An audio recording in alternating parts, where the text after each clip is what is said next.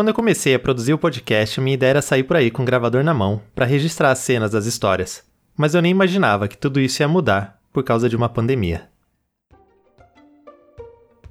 A gente teve que se reinventar. E aqui na educação física, onde muita pesquisa depende desse encontro entre as pessoas, do suor, do movimento, da conversa, teve um tanto de gente que também precisou mudar totalmente os planos para 2020. Eu sou Samuel Ribeiro e esse episódio vai ser um pouco diferente dos outros. A gente começa com a Lígia. Bom, é, meu nome é Lígia, é, Lígia de Moraes Antunes Correia, sou docente é, do departamento uh, de. Ai, calma aí. Vou começar de novo. Eu conheci a Lígia há pouco tempo nos corredores da Faculdade de Educação Física da Unicamp. Ela trabalha na área de reabilitação cardíaca e é professora do Departamento de Estudos da Atividade Física Adaptada desde o ano passado. Sou mãe de duas crianças, é, sou uma pesquisadora que tento conciliar tudo isso junto, né? E, e, buscar aí entender um pouquinho de como o exercício físico pode contribuir para a nossa saúde, em especial para a saúde cardiovascular. Uma coisa engraçada na história da Lígia é que apesar dela ser bem da área de fisiologia do exercício, eu e ela temos uma orientadora em comum na nossa história, que é a professora Carmen Lúcia Soares. A Carminha, que me orientou na iniciação científica, trabalha com história da educação física e do esporte, nada a ver com reabilitação cardíaca. A Lígia fez TCC com ela lá na graduação e me explicou que esse passeio faz todo sentido para a área que ela atua. E, e, eu acho que a área da saúde, né, é, é uma área que ela como posso dizer isso? Eu acho que ela não tem como se separar das áreas das humanidades. A gente está trabalhando com pessoas, né? Então eu sou daquelas que acha que tudo contribui para a gente ter uma formação mais completa e mais humana, né? Porque eu não posso pensar que eu vou, por exemplo, prescrever um exercício para um paciente e que isso aí unicamente vai ter um efeito biológico para ele, né? Tem outros efeitos que estão envolvidos, né?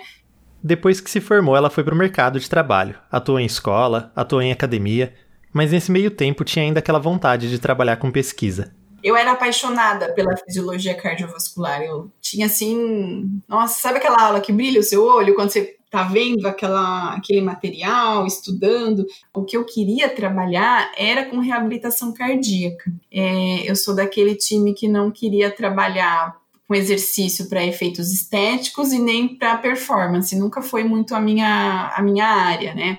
Aí, conversando com as pessoas, disseram assim para ela: Falaram, olha, o melhor lugar que você tem para trabalhar com pesquisa nessa área é o INCOR, que é o Instituto do Coração lá na USP, no Hospital das Clínicas. Lá ali já fiz estágio de pesquisa, doutorado, pós-doutorado e entrou de cabeça no assunto da insuficiência cardíaca, que é uma doença que atinge muita gente, justamente porque a população tem envelhecido e com os avanços da medicina, mais gente tem sobrevivido depois de ter algum tipo de problema cardiovascular. E aí o coração, que nada mais é do que uma bomba, né, para ficar jogando oxigênio e nutrientes por corpo todo, sai dessa história danificado e já não funciona mais como devia. Então, imagina que por diversas causas, seja ela um infarto, seja uma hipertensão, ou seja um medicamento, enfim, essa bomba começa a, alterar a sua função e a começa a alterar os tijolinhos que fazem parte dela, sabe? A, a, os pedacinhos que fazem parte dela. E essas alterações nos pedacinhos do coração, no arranjo dos vários tipos de células que compõem os tecidos cardíacos. Um arranjo muito bem estruturado para funcionar bem. Então, são, vamos pensar se fosse um quebra-cabeça, vai. Vão fazendo a bomba deixar de bombear sangue de um jeito eficiente. As peças são muito bem encaixadas. Na insuficiência cardíaca, esse, essa estruturação, esse arranjo vai se perdendo. Então, elas não estão mais tão bem alinhadas, tão bem estruturadas, né, de uma forma bem simplista, e isso impede que essa bomba funcione direito. O encaixe perfeito se perde. E se perdendo o encaixe, a vida fica bem diferente. O indivíduo com insuficiência cardíaca vai sentir falta de ar e bastante dificuldade para fazer esforço. E aqui a gente não está falando de correr uma maratona ou de fazer academia, não. Ele não consegue, às vezes, lavar louça, não consegue varrer o chão, sente falta de ar para tomar banho, por exemplo, né? Então, é uma doença que tem uma implicação muito grande no dia a dia e inclusive afetando muitas vezes questões psicológicas, né? Porque as pessoas param muitas vezes de fazer coisas que elas estão acostumadas a fazer. Então, um tratamento bem feito pode ajudar a melhorar bastante a qualidade de vida dessas pessoas. E aí tem tanto o uso de remédios como intervenções cirúrgicas que podem ajudar. E claro, tem o exercício físico. E para falar dos benefícios do exercício, a gente precisa voltar um pouco e entender como é que a insuficiência repercute no resto do corpo. Beleza, tem lá as alterações na estrutura do coração que faz ele funcionar com menos eficiência. Só que aí, o sangue que devia chegar para os outros órgãos e para os músculos acaba não chegando. Imagina, por exemplo, um músculo da perna. Né? Se ele recebe menos oxigênio e recebe menos nutriente, esse músculo começa a sofrer uma série de alterações que acabam ao longo do tempo levando a uma perda de massa muscular, a uma alteração do metabolismo. Então, esse paciente, ele tem cansaço não é só por conta do coração que não está funcionando bem, é porque ele não tem pernas para fazer isso, né? Eu costumo brincar que o paciente não tem perna para subir a escada. E o que a ciência já sabe é que o treinamento físico pode ajudar a reverter essas alterações nos músculos e, consequentemente, melhorar o bem-estar do paciente. Beleza, isso é muito bom. Só que o que a Lígia quer descobrir é outra coisa. Quando a gente faz, trabalha com músculo esquelético, a gente consegue fazer uma biópsia do músculo, tirar um pedacinho do músculo de uma forma bem leiga, tá? É, cortar é, em, em, fatias muito fininhas e olhar no microscópio o que, que tem nesse músculo. Como que é a fibra muscular, o que, que tem em volta dessa fibra muscular, quantos capilares chegam no, no músculo. Mas quando a gente está falando de coração, no coração, a gente não pode fazer isso, né? Não dá para fazer uma biópsia do coração num paciente que esteja é, vivo. Então, a gente não consegue estudar a estrutura celular do coração em humanos. Então, a solução é examinar esse tecido do coração de algum outro jeito. E foi nessa pegada que a Lígia tem feito uma parceria com o Otávio Rizzi Coelho Filho, que é pesquisador lá na Faculdade de Ciências Médicas da Unicamp e também trabalha com o tema da insuficiência. E esse médico em especial, ele trabalha com uma técnica de imagem muito especializada, né? A ressonância cardíaca magnética, e ele tem alguns é, uns protocolos bem avançados, bem inovadores, que poucos centros no mundo fazem.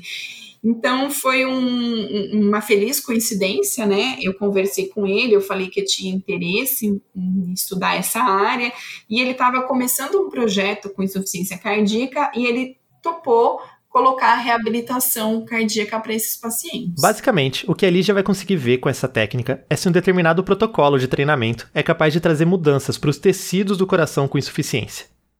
Lembra das pecinhas do quebra-cabeça, dos tijolinhos do coração? A ressonância consegue analisar como que estão as células de contração do coração, os cardiomiócitos, e também o que fica em volta delas, que é a matriz celular. E a presença exagerada dessa matriz, que é o que acontece no coração que tem insuficiência, é aquilo que a gente chama de fibrose. Né? Então, o que a gente quer ver nesse projeto é se, com o treinamento físico, é, a gente consegue alterar isso de alguma forma para reduzir a quantidade de fibrose, né? Porque a fibrose é um tecido que não é elástico, ele não contrai bem e não relaxa bem. Então, isso atrapalha muito a função do coração. Bom, aqui eu vou abrir um parênteses. A Lígia e vários outros pesquisadores aqui da educação física trabalham com pacientes, com atletas, enfim, com gente. Muitas vezes, para a pesquisa andar, são necessários meses de aplicação de treino, controle de frequência dos voluntários, várias coletas de dados. Isso sem contar que a gente está falando de gente que muitas vezes é da população de risco para as formas graves da Covid. Gente que precisa vir até a faculdade e vai conversar, vai se movimentar, suar, enfim, Lá no comecinho do ano, ali já estava tocando o projeto que a gente comentou e estava planejando iniciar outras colaborações de pesquisa aqui no Unicamp. Só que aí. Mas veio a pandemia e tudo isso ficou em stand-by, tudo isso ficou suspenso. E fiquei um pouco desanimada. Confesso que eu fiquei desanimada porque mais um semestre sem poder fazer novas pesquisas. A pandemia essa que não tem saído das nossas cabeças 24 horas por dia, que mudou toda a nossa rotina, inclusive os planos de pesquisa da Lídia. Bom, inclusive os meus planos de pesquisa, já que eu tô começando o doutorado. Foi por isso que eu decidi abrir o espaço do podcast para a gente ter outro tipo de conversa. Um pouco mais tranquilo, um pouco mais leve. Nesses tempos em que tanta coisa tem mudado e a gente muitas vezes se sente ansioso, sobrecarregado, insuficiente, eu quis trazer um outro pesquisador para conversar comigo e com a Lídia. E aí, de novo, a gente começa com o Eric. E aí, eu pensei da gente começar, Eric, que você contasse um pouco para a Lígia o que, que, que, você está pesquisando e o que, como é que você começou aí a, a pensar em pesquisa, né? Como é que está sendo esse começo de mestrado? Qual é a tua ideia e etc. Tá, só para focar um pouco, você fala do mestrado ou no geral, né? Porque eu comecei desde a minha graduação em 2016. Não, pode falar tudo. Tudo? Pode ficar à vontade, vamos lá, vou achar melhor. Tá. Conta a sua história. Em 2015 eu entrei na FEF, né? E eu fazia um estágio de um curso técnico que eu fiz. Aí nisso era aquela rotina, né? Trabalho e faculdade. Aí meu contrato acabou. Aí eu pensei, bom, tô fazendo a faculdade de educação física e eu gosto, eu vou focar bastante agora só na faculdade. Aí eu conheci um método que é o método Low Pressure Fitness de exercícios hipopressivos, são exercícios posturais respiratórios. Aí eu quis estudar isso Aí eu conversei com o professor Ushida, que hoje também é meu orientador no mestrado, e ele topou a gente fazer um projeto de pesquisa nessa linha. Aí só nisso, como eu ainda não tinha experiência, demorei cerca de um ano para né, pegar o jeito para escrever projeto, né, mandar pro pro PIBIC, comitê de ética, né, primeira vez demora mais tempo. Aí eu fiz essa iniciação científica e nesse caminho, no laboratório do professor Yoshida, a gente começou um projeto de extensão de powerlifting, de levantamentos básicos. Aí nisso, eu fui fazer uma pesquisa nessa área também, que aí foi minha segunda iniciação científica. Aí foi meu TCC, aí eu fui continuei no mestrado. E agora eu tô com um projeto, inicialmente seria com envelhecimento, mas com a pandemia eu mudei o cenário também, principalmente na questão da com a minha bolsa, que eu, eu tinha conseguido, aí teve alguns percalços. Aí nessa eu fiz a mudança rápida para não perder tempo, né? Porque tem o prazo para fazer o mestrado. E eu estou na área do para powerlifting, em contato com o pessoal do CPB também para fazer uma pesquisa junto com eles, com os atletas do para powerlifting. O, o, o Eric, você sabe que assim, é, quando eu entrei no mestrado, eu entrei totalmente de improviso. Eu tive uma trajetória muito diferente da tua, assim, porque você foi meio que construindo já, né? Fez duas ICs. E eu, na verdade, o que aconteceu comigo, né? Eu queria fazer pesquisa, mas eu estava trabalhando na época e eu fui conversar com o Edivaldo, né? É, e aí a gente teve uma ideia de iniciação científica. Aí eu comecei a fazer o projeto, mas eu trabalhava e estudava de noite, então assim, eu quase não tinha tempo, é, tava tudo muito devagar, eu demorei, demorei, demorei, demorei é, e acabei não dando retorno para o Edivaldo. Aí, quando abriu um processo seletivo de mestrado, eu falei assim: quer saber, cara? Eu vou dar um gás nesse projeto, eu vou expandir ele, ampliar bastante, eu vou prestar o mestrado com o Edivaldo. E eu fiz isso sem avisar ele. Você se inscreveu sem falar com ele? Não falei. E aí, quando eu cheguei. E, e aí, claro, ele, ele, ele ficou assim: Mas como que você não fala que você vai prestar um mestrado, pelo menos? Não avisa? É, mas tudo deu certo no final, né? Ah, entendi. Ô Samuel, uma curiosidade, por que, que você decidiu fazer educação física também? Porque você fez ciências sociais primeiro. Isso, eu fiz sociais. Então, é, é uma coisa super besta, né? Assim, é. Bom, eu sempre fui de humanas, sempre gostei de ciências humanas. Eu queria fazer história, mas não fiz cursinho, não achei que não ia mandar bem no vestibular e eu fiquei com medo de não passar em história, fiz sociais. No curso de sociais eu fiz IC na história e não nas sociais, então eu fiz IC com historiadoras. É, legal, me formei, né? Cheguei a dar aula de história e de sociologia no ensino fundamental, depois no ensino médio, né? De sociologia. E só que nesse, nesse meio tempo, em paralelo, eu tinha uma prática esportiva. Eu, eu, eu era da seleção brasileira de Wushu. Eu comecei a praticar na minha época de aluno das sociais, na modalidade de Tai Chi, que é uma modalidade esportiva também, né? Tem uma modalidade de apresentação, com movimentos de dificuldade e tudo mais. E fui convocado em 2014 para o Mundial de Tai Chi na China. E eu fui, né, trein... e comecei a tentar, assim, sem saber, sem ter recurso nenhum, comecei a tentar periodizar meu treino. Estava fazendo treino de força na academia, mas assim, muito rudimentar, muito artesanal. É... e eu já estava dando aula de Tai Chi, meio que informalmente, né, dando monitoria na extensão da Unicamp, dando algumas aulas particulares no meu bairro para tentar é, levantar um dinheiro para pagar a viagem. E aí eu falei, bom, Tai Chi é uma coisa que muito idoso faz, então eu preciso me qualificar. Falei, vou prestar educação física. E aí eu presto educação física e no primeiro semestre eu me aproximo de quem? Da área de humanas de novo, né? E é, é ciclo vicioso. Você sai da humanas, mas a humanas não sai de você. Exatamente. Legal. Samuel, você fez o mestrado, ele foi primeiro, ele veio primeiro que a graduação em educação física ou veio depois? Primeiro, eu, sou, eu virei mestre de educação física antes de me graduar. Aliás, eu não me graduei ainda, né? Minha colação é ah. é agora em setembro.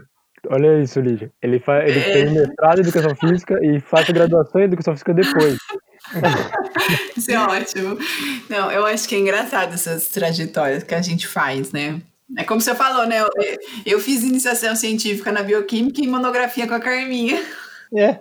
Você sabia disso, Eric, que a Lígia fez, é, fez monografia com a Carminha? Não. Qual o tema? Foi sobre calistenia, a história da calistenia. Eu, eu me formei só em licenciatura plena na, na época. Eu fiz no primeiro ano do primeiro para o segundo ano, né, eu fiz iniciação científica na bioquímica com a Denise. Eu sempre gostei muito da área de saúde, da área de fisiologia, bioquímica, sempre. Mas eu decidi fazer licenciatura, né?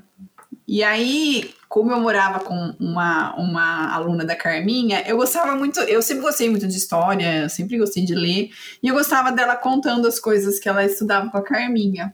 Aí ela falou assim: ah, por que você não faz a monografia com a Carminha? E eu gostei da ideia, fui conversar com a Carminha e, enfim, fiz a monografia com a Carminha. Isso é uma coisa que eu ia perguntar para vocês dois, assim, é porque eu acho que é uma coisa muito legal de, principalmente quando a gente está né, no início da, da, da carreira de pesquisa é conhecer o orientador, né? O contato com o orientador. Eu acho que isso é muito. São, são momentos muito marcantes. Eu, pelo menos, eu, eu lembro assim.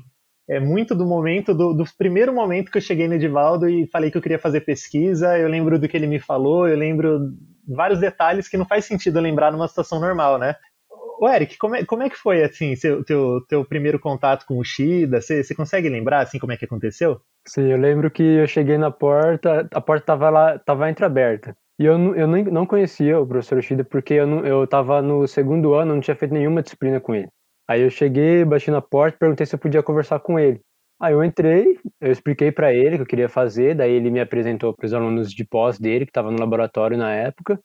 Eu comecei a frequentar o grupo dele, aí nesse meio tempo eu fui ficando. A área era a cinesiologia, eu gosto bastante dessa área, é a área do movimento. Aí, na hora que quando saiu o projeto, saiu o projeto da iniciação científica, o projeto de extensão, e tem também o projeto de extensão da terceira idade, né, onde eu fiz monitoria até me formar. Eu comecei eh, como voluntário, aí eu acabei ficando. É uma coisa que eu até queria perguntar para a Lígia. A sua área ela é bioquímica e a sua monografia foi na área mais de humanos. Como é que foi essa... Você vê assim, é muito diferente, às vezes, né, às vezes você faz um mestrado na área de biológicas, aí vai para um doutorado assim, para a área mais de humanas? Eu acho que eu, eu falei isso para o Samuel outro dia, né? Eu acho que quanto na a graduação é o momento que você tem para experimentar e para conhecer o maior número de possibilidades, né? É, eu sempre fui muito da área da biológica, sempre gostei muito da biológicas, assim, né? E eu sabia que eu ia. O final da minha carreira seria alguma coisa nesse sentido. Mas é, eu penso que quem, quem gosta de pesquisar, quem gosta de estudar, essa questão de você entender humanas e, e, você entender o método científico de uma, por uma outra visão, eu acho que é super válido. E outra, né? A gente trabalha numa área, e eu trabalho muito na área da saúde, né? Que não tem como desconectar uma coisa da outra, né? O uhum. ser humano não é só biológico e nem só é humano, ele é, não é só, né? Ele é uma coisa, então não dá para dissociar. Então eu penso que eu ganhei muito. E o que eu aprendi muito com a Carminha, eu falei pro Samuel e falo sempre, essa questão de organização, de como você, né, conduzir um projeto e tudo isso que eu aprendi com ela na monografia serviu para mim até serve até hoje, né? Ela é uma pessoa muito organizada, ela é uma pessoa que, né, tem todo um, um esquema, um cronograma. Isso é um método científico, independente se é humanas ou biológicas, né? É, eu carrego comigo até hoje, né? Então eu acho que essas interfaces, em especial na graduação, que a gente está num momento aí de ter várias experiências, eu acho que são muito válidas. Uhum. Deixa eu te perguntar, e teu orientador do, do doutorado, né? Que você fez doutorado direto lá no, no INCOR, como é, como é que foi? Como que você chegou nele? Como que foi os primeiros contatos? Na minha época da graduação, não existia nem a disciplina de atividade física para grupos especiais, mas eu sempre quis trabalhar com reabilitação cardíaca. Quem se aproximava mais disso na época, ou que tinha um pouco mais assim de afinidade, era a professora Vera. E eu lembro que uma vez eu fui conversar com ela, eu já tinha me formado, acho que eu já estava trabalhando na academia. Daí ela falou assim: olha, você quer fazer reabilitação cardíaca? Procura o Dante Pazanese e procura o INCOR. Aí eu fui atrás disso. Os dois, os dois centros tinham um tem e, e tinham na época um programa de aprimoramento que é para você aprender a trabalhar com reabilitação cardíaca. E eu fiz um estágio uma época no Dante e aí eu comecei a. Eu ia toda sexta-feira para São Paulo fazer esse estágio, eu gostava muito, queria muito, sabia que era aquilo que eu queria fazer, mas a, o pessoal de lá começou a, a, me apresentar o que, que era a reabilitação, os trabalhos, as pesquisas. E aí eles começaram a falar do INCOR. Olha, o INCOR você vai, lá é super forte na pesquisa, assim, assim, assado. Você precisa conhecer o professor Carlos Eduardo Negrão. E ele era uma pessoa super ocupada na época. Mas eu falei, ah, vou mandar e-mail, né? Mandei um e-mail para ele e a, a, secretária dele muito rapidamente respondeu e falou assim: olha, é só agendar uma reunião com ele. Ele pode toda sexta-feira no período X. E sexta-feira era o dia que eu ia para São Paulo. Aí marquei e fui conversar com ele. E eu lembro disso até hoje. Eu cheguei lá na sala dele, ele falou assim: Ah, vamos tomar um café. A gente foi tomar café, ele explicou tudo que ele queria, tudo que ele exigia né, para um aluno de doutorado, porque não existia mestrado lá dentro do, no programa que ele participava. E eu falei: olha, é, eu trabalho em Campinas, é, mas eu estou disposta a mudar para São Paulo, porque é isso que eu quero fazer. É, eu vou me organizar para vir para cá. Ele falou assim: ok, sem nenhum problema. E aí foi uma coisa engraçada. Eu pedi demissão do trabalho, Arrumei um lugar para morar em São Paulo, arrumei um emprego de personal trainer com uma colega que eu tinha conhecido no Dante Pazanese. Fui para São Paulo, só que eu nunca mais tinha falado com o professor Negrão. Aí um dia eu apareci na unidade de reabilitação, o professor tá morando em São Paulo. Só que eu só me dei conta de tudo isso o dia que eu tava entrando no Incor de novo. Eu falei, nossa, nunca mais falei com o homem. E se ele não, não, quis, né, não quiser mais, não tiver a chance de me orientar, ou não tiver vaga, ou sei lá, ele mudou de, de, de, de rumo na vida dele, eu cheguei lá. Daí, sabe, que caiu a ficha. Eu falei, gente, eu mudei de Campinas, eu pedi demissão e eu tô em São Paulo sem, sem, saber se vai dar certo. Mas aí deu tudo certo, né? Enfim, a gente, ele ficou, é, foi super receptivo, deu as orientações do que eu precisava fazer naquele momento, enfim, aí deu certo. Mas foi meio que uma. Assim, é agora ou nunca, né? Eu vou me mudar, eu vou fazer o doutorado com o que eu quero, no lugar que eu quero, e, e deu certo. E hoje, e hoje eu tô onde eu tô, graças a, a toda essa trajetória. E, e o Eric, por que, que você escolheu o Shida para trabalhar é, sem conhecer ele? Por causa do laboratório. O, ah, tá. Como eu falei, da cinesiologia. E sempre que eu passava lá para ir no prédio da informática, eu via lá, laboratório de cinesiologia aplicada. E o grupo de estudos e pesquisa em adaptações neuromusculares. Aí eu, eu falo, nossa, eu gosto tanto desse tema. E eu sempre via a porta fechada. Como eu estava no primeiro ano, comecei aí mais no segundo ano, eu não tive aula com ele, então eu não conhecia quem ficava lá dentro. Eu sempre passava lá e eu pensava, nossa, eu gosto desse, desse nome, neuromuscular, cinesiologia, eu gosto dessa área de estudo do movimento. Aí teve um dia que eu vi a porta do professor Ushida aberta, eu estava com uma ideia já, querendo ficar mais próximo, aí aconteceu. De fato, eu não sei dizer se é o acaso, né, mas eu acho que as coisas elas vão se construindo aos poucos e chega um momento que acontece. Uhum. A gente está falando sobre, é, sobre orientador, né? E aí eu fiquei pensando assim, antes da Unicamp, você chegou. A Unicamp é, é, o seu primeir, é a sua primeira docência no ensino superior ou você chegou a atuar na, em outra. Como eu estava num, num, laboratório que era muito focado em pesquisa, em pesquisa bem assim de ponta, é, a gente era meio que desencorajado a, a trabalhar com docência. Mas como lá tem um programa de aprimoramento da, na educação física, eu nem lembro quantos anos eu, eu ajudei nesse, nesse programa dando aula, né? Então eu trabalhei muito com o pessoal da especialização. mas como, como graduação, não. E a gente, nessa especialização, a gente tinha a oportunidade de orientar o, os trabalhos de conclusão de curso, né? Então, eu tive alguma experiência, mas como docente da graduação é a primeira, a primeira vez. Mas eu gosto muito de dar aula, sempre gostei muito de dar aula, então, apesar das dificuldades que a gente tem, acho que é uma das, das coisas que eu mais gosto de fazer.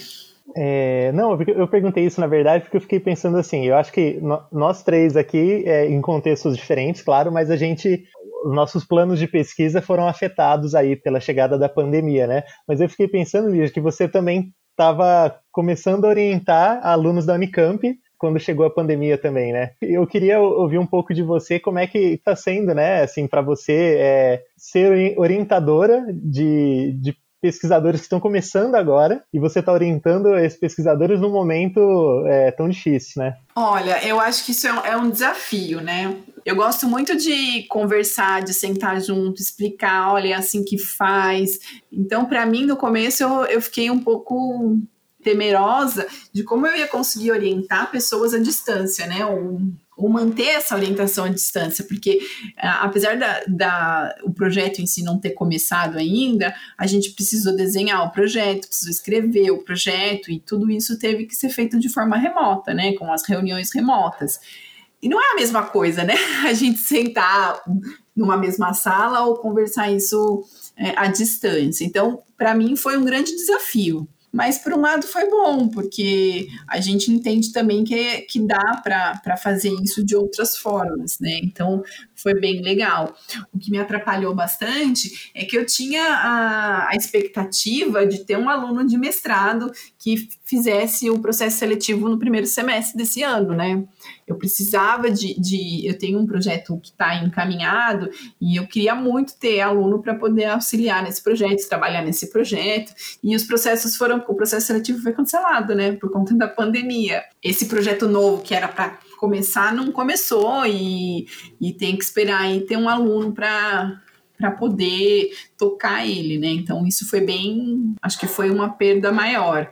A, a questão dos alunos, né, de TCC e, e, iniciação foi toda uma adaptação, né? No começo era mais difícil, mas agora tá, tá indo bem. A gente tem reuniões aí a cada 15 dias ou uma vez no mês, dependendo da demanda que tem, e, e as coisas estão andando. E teve uma coisa também que foi, é, que eu acho que eu não comentei antes, é, eu tinha a ideia de começar um grupo de estudos, né, no começo do ano. Me organizei toda para fazer e ia ser na última sexta-feira de março, que ia ser a primeira reunião. Aí foi cancelado. Aí eu falei, bom, Vou esperar, né? A gente vai voltar daqui 15 dias, um mês, vai dar certo. Aí nada, abril nada, maio nada. E eu falava, gente, eu preciso montar um grupo de estudo para né, os alunos me conhecerem melhor, porque eu dou aula para o primeiro ano, né? Então, os alunos mais velhos não me conhecem. Eu preciso, né? Eu queria ter alunos que tivessem interesse de fazer pós-graduação. Eu falei, gente, eu vou ter que começar a fazer um grupo de estudo online. E aí, eu falei, como eu, Lígia, vou captar alunos para fazerem parte de um grupo de estudo virtual sobre exercício físico e saúde. Gente, e eu não sou uma pessoa que fica postando no Facebook, que fica postando Instagram. no Instagram. Aí marquei, é, chamei os alunos que tinham tido aula comigo ano passado e fiz um grupo no, e fiz um, uma página no Facebook. E aí comecei a ver que tinha uma curtida ou outra, alguém falava Aí eu falo, gente, mas que. Nossa, falam que a tecnologia hoje é tão importante, né? Mídia social. Aí eu, meu marido conversando com ele, Lígia, seus alunos não veem Facebook, você tem que postar no Instagram. Porque ele tem academia, né? Então ele sabe. Falei, Instagram, mas eu não sei mexer no Instagram, mas porque eu sei olhar o que o povo coloca lá. Ele falou, põe no Instagram que você vai ver que vai dar certo. e foi o mais engraçado. Eu coloquei no Instagram sei lá, acho que em um, dois dias, não sei quantas pessoas tinham visualizado e, e começou gente de fora da Unicamp me procurar. Inclusive, quem estiver ouvindo aí, quiser procurar o grupo da Lígia, a gente vai botar o link na descrição do episódio. Ah, eu agradeço. Mas assim, hoje o, o grupo tá, tá tendo é, reunião semanalmente, tem pessoas que é, tem desde aluno da, do primeiro ano até aluno graduado, e tem inclusive alunos uh, que estão fazendo pós-graduação em outra instituição e que, por afinidade do assunto acabaram me procurando, então está sendo uma experiência bem legal. Também trabalhar com uma população tão heterogênea, né, com interesses diversos, porque uma coisa que é engraçada, a disciplina que eu dou é a disciplina de saúde coletiva. Então, hoje eu estou montando meio que duas linhas, né? Eu tenho a minha linha, que é a linha de formação, que é o trabalho da insuficiência cardíaca, efeito de exercício físico e reabilitação cardíaca, mas eu estou começando aí é, trabalhar com questões mais associadas à saúde coletiva, à educação e saúde, por conta dessa questão das disciplinas da graduação. E, e, a gente acaba que reveza, né? Ah, tem reunião toda semana e a cada 15 dias a gente troca o assunto. Então, uma semana eu falo mais das questões de saúde coletiva e na outra semana a gente discute mais é, questões de reabilitação cardíaca, doenças crônicas, né? Efeito de exercício. Então, está sendo uma experiência bem legal. E, e você, Eric, como é que está sendo aí para se adaptar nesse cenário online agora? É, inicialmente, né, foi a adaptação às pressas, mas né, e a adaptação do projeto, principalmente para uma questão do, do risco da população. O projeto mudou, né, e o contato com o meu orientador foi está sendo só remoto.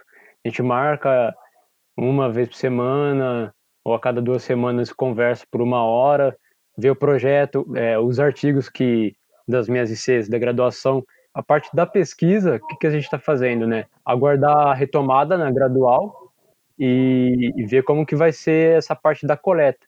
Porque, né, que a Ninja falou, agora está sendo o ajuste do projeto, né, o que é possível fazer, né, cada um respeitando o isolamento social. Mas o pós, né, após quarentena, ele vai ser diferente nessa parte da coleta. Então a gente está pensando nisso porque já está tendo a retomada. Né? Os atletas já voltaram a treinar semana passada. Então, daqui um mês, dois meses por aí, já vai ser possível tentar alguma coisa. Mas antes não tinha, não tinha nem ideia de como fazer, do que fazer, né? Ô, Eric, uma dúvida, né? Você falou que o seu projeto inicial era com idosos, né? Que você teria que ter uma coleta aí de dados com idosos. E aí vocês optaram por mudar uh, pra, para powerlift. E por que, que vocês fizeram essa opção? Porque essa também é uma população que tem um risco, né? É, o, com o idoso ele seria crônico, né? Então seria por volta aí de dois, três meses de treino. Aí eu pensei na logística né, do deslocamento do idoso até a faculdade para fazer o treinamento e as avaliações. Eu fico pensando, vai expor ele mais de uma vez, né?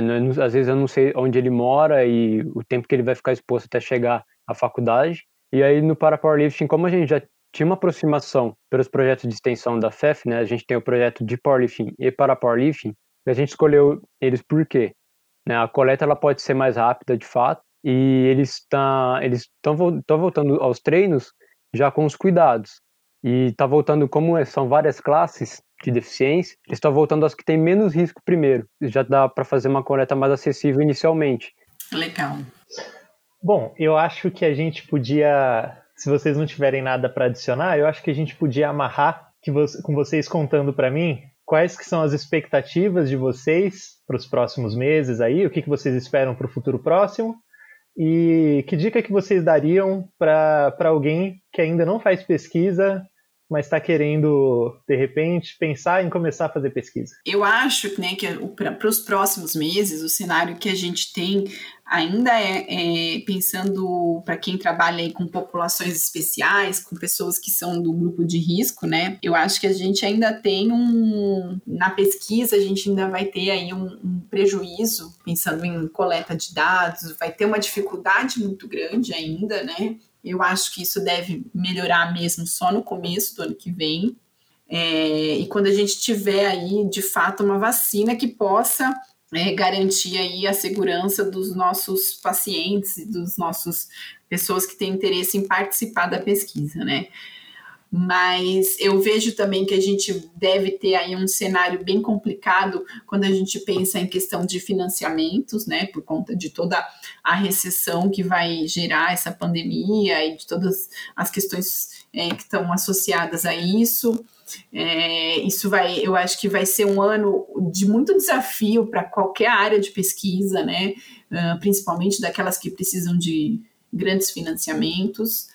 Agora, eu acho que não dá para parar, né? E não dá para a gente ficar esperando é, a gente voltar ao normal ou ao novo normal, né? A gente tem que dar prosseguimento a isso. Então, eu acho que quem tem interesse em, em, em, fazer pesquisa ou em começar um novo projeto tem que se engajar nesses grupos de estudo, nos grupos que já estão em andamento, até para a gente ter essa, essa formação inicial, né, esse contato inicial, eu acho que isso a gente consegue fazer e está fazendo bem à distância, né? Então, isso dá para começar a fazer de imediato, né?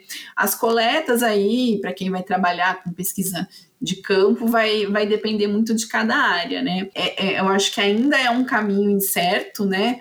Uh, que a gente vai ter que aí continuar buscando soluções novas para adaptar, é, se adaptar a essa nova realidade, né? Eric? Bom, é, o que eu espero do cenário, né? Nesse ano ainda, eu espero que algumas atividades elas vão voltar, mas bem limitadas, né? Então, pela incerteza de tudo, a gente vai conseguir fazer, mas tudo com o, que for possível. Para quem não, não começou ainda, acredito que primeiro de tudo é ver a ciência como um método aplicável, ter curiosidade e buscar o contato. Agora, né, na pandemia a gente viu bastante a divulgação científica ela ficou com mais luz, né? Porque ela, a, a ciência está bem presente agora, fica bem visível para quem está querendo entrar. E buscar sempre experiência, colocar a mão na massa e pessoas experientes, né? Nós temos nossos orientadores, os próprios colegas de trabalho, né? sempre ter essa troca de experiência e trabalho em conjunto, né? trabalho em equipe. Para todos nós que somos da área de pesquisa, a ciência e a pesquisa agora estão tão muito em voga, né? E eu acho que a gente tem que aproveitar esse momento para divulgar o que a gente faz e a importância disso para a sociedade e, e talvez para captar novos interessados, né, novos, novos alunos ou pesquisadores que, que têm esse interesse e despertar essa curiosidade nas pessoas, né? Eu acho que esse é um momento certo para a gente mostrar o nosso, a nossa importância e, e, e, pensando no exercício físico, acho que mais do que nunca está evidente, né, de que hábitos saudáveis são super importantes. Eu acho que a gente tem uma oportunidade única de mostrar a importância do que a gente faz, né? para a sociedade, que não deixa de ser um dos papéis da universidade, né? Então acho que isso é um momento bem interessante. O episódio fica por aqui. Corpo é uma produção do podcast Oxigênio do Labjor Unicamp e faz parte do projeto Histórias para Pensar o Corpo na Ciência, feito aqui na FEF Unicamp e financiado pela FAPESP. A produção, roteiro e edição foram feitas por mim, Samuel Ribeiro. O projeto é coordenado pelo professor Bruno Rodrigues da FEF e pela Marina Gomes do Labjor. E quem coordena o Oxigênio é Simone Paloni, também do LabJor. Se você gostou do episódio, dá uma força pra gente e compartilha nas suas redes. A gente tá no Twitter, Instagram e Facebook. Só procurar por Corpo Podcast. Até a próxima!